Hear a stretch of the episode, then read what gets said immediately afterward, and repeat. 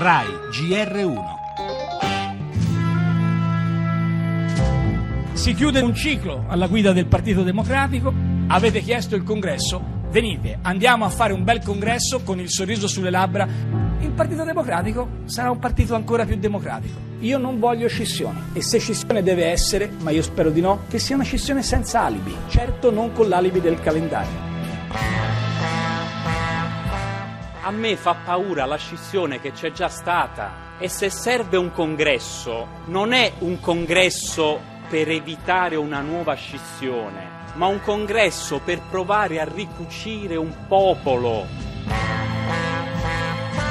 Noi abbiamo il problema di avere il tempo necessario per creare un clima come suo, per creare delle regole di conduzione. Non facciamo cose cotte e mangiate, per favore.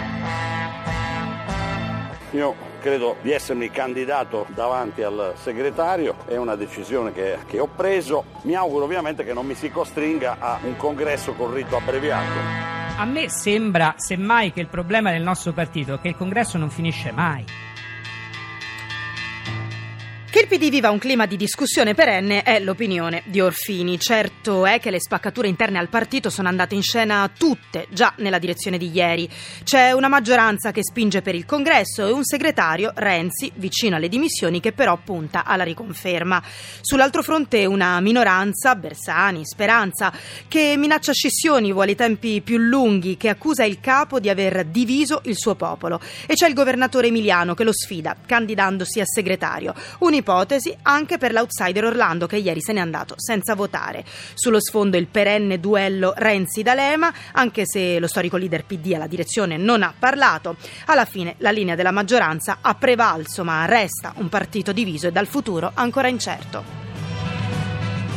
E nella pagina politica in primo piano ci sono anche le vicende che riguardano il Campidoglio, spuntano chat che smentiscono Di Maio su Marra, in un sms alla sindaca Raggi lo avrebbe definito un servitore dello Stato, secondo notizie riportate dalla stampa. Conti pubblici, nessun ultimatum dell'Unione Europea all'Italia, ma il commissario Moscovici avverte Roma, la crescita resta troppo lenta e pesa sul futuro l'incertezza politica.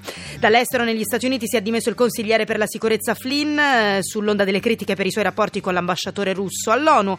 Parleremo poi della conferma arrivata dai droni sulle distruzioni che l'ISIS ha compiuto a Palmira. Nella pagina della cultura la scomparsa dello psicanalista Massimo Fagioli, inventore dell'analisi collettiva e ancora oggi è la festa dell'amore. Abbiamo intervistato Umberto Galimberti. Lo sport infine finisce in parità il posticipo Lazio-Milan.